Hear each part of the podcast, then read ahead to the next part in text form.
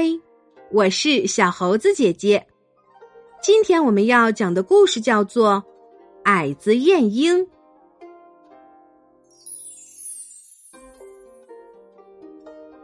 从前，齐国有一个名叫晏婴的人，他从小就很机智，口才也很好。但是由于他的个子长得特别矮，只有一般人的一半高。所以常常被人讥笑。聪明的晏婴并不因此而自卑，反而努力发挥自己的才能。长大以后，果然成为齐国的大臣。有一年，齐王想派人出使楚国，这是一个很不讨好的任务，因为楚国是个大国，而楚王又非常骄傲。根本不把齐国放在眼里。齐王想来想去，认为只有晏婴可以胜任出使的工作。晏婴来到了楚国，前来迎接他的楚国官员故意不开正面的大门，只开了一扇最小的边门。晏婴知道这是楚国人有意侮辱他，却一点也不生气。反而心平气和的对接待他的人说：“我想，只有到狗国才会钻小小的狗洞。今天我到楚国来，难道也要钻狗洞吗？如果楚国认为自己是狗国的话，我就钻这个狗洞；如果楚国认为自己是泱泱大国，那么我就该走大门才对。”楚国的官员听了，连话也说不出来，只好打开大门让他进去。晏婴到了朝廷，楚王见到他，装出很惊讶的样子，说：“这是怎么一回事啊？难道你们齐国都没人了吗？怎么派你这样一个矮子来呢？”晏婴笑了笑，很从容的回答说。大王，您错了。我们齐国人多的不得了，就拿我们的首都临淄来说吧，整个临淄城里人挤人，走路都要贴着身子才走得过去。天气热时，人们一挥汗就会像下雨一样。只要每个人一起把袖子拉起来，就会把整个天空遮盖住，变成黑夜一样了。我们齐国的人实在太多了，而且各种人才都有，只是看这些人才要安排在什么地方罢了。一等人才出使最上等的国家，二等人才出使第二等的国家。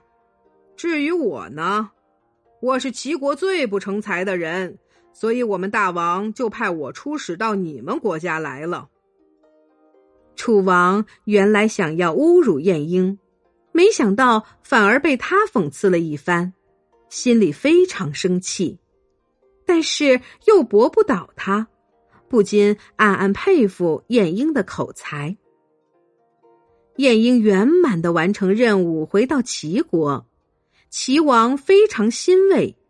过了不久，又派他第二次出使楚国。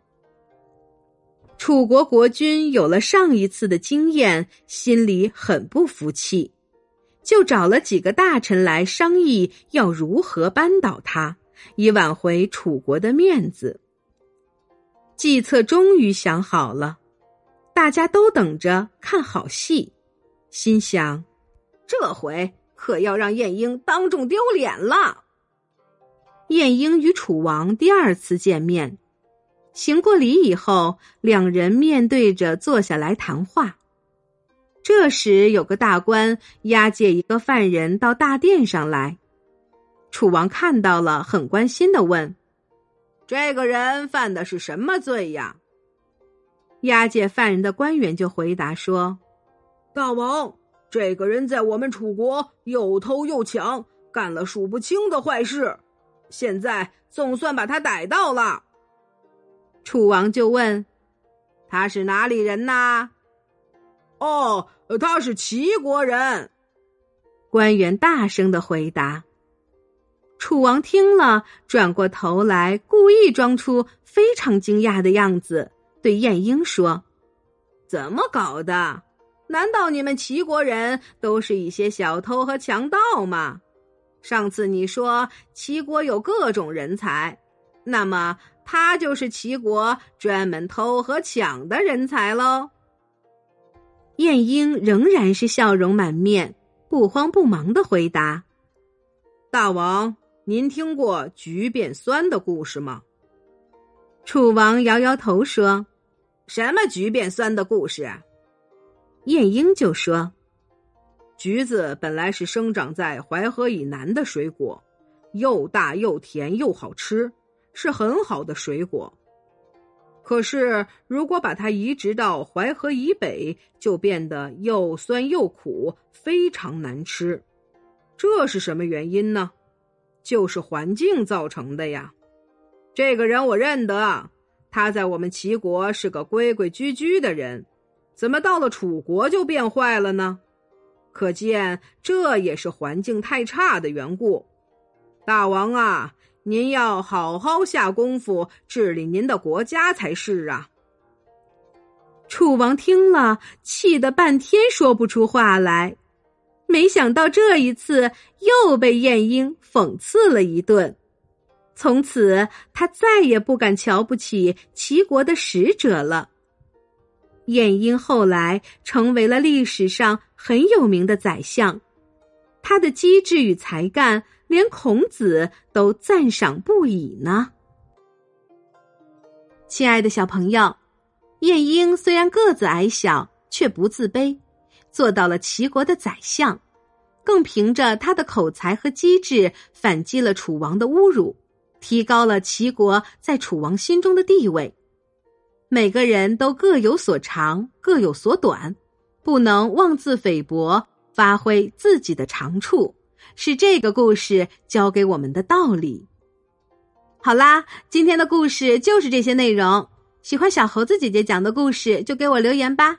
也欢迎你把今天的故事分享给你的好朋友们，关注小猴子讲故事公众号，收听更多精彩内容。我们明天再见。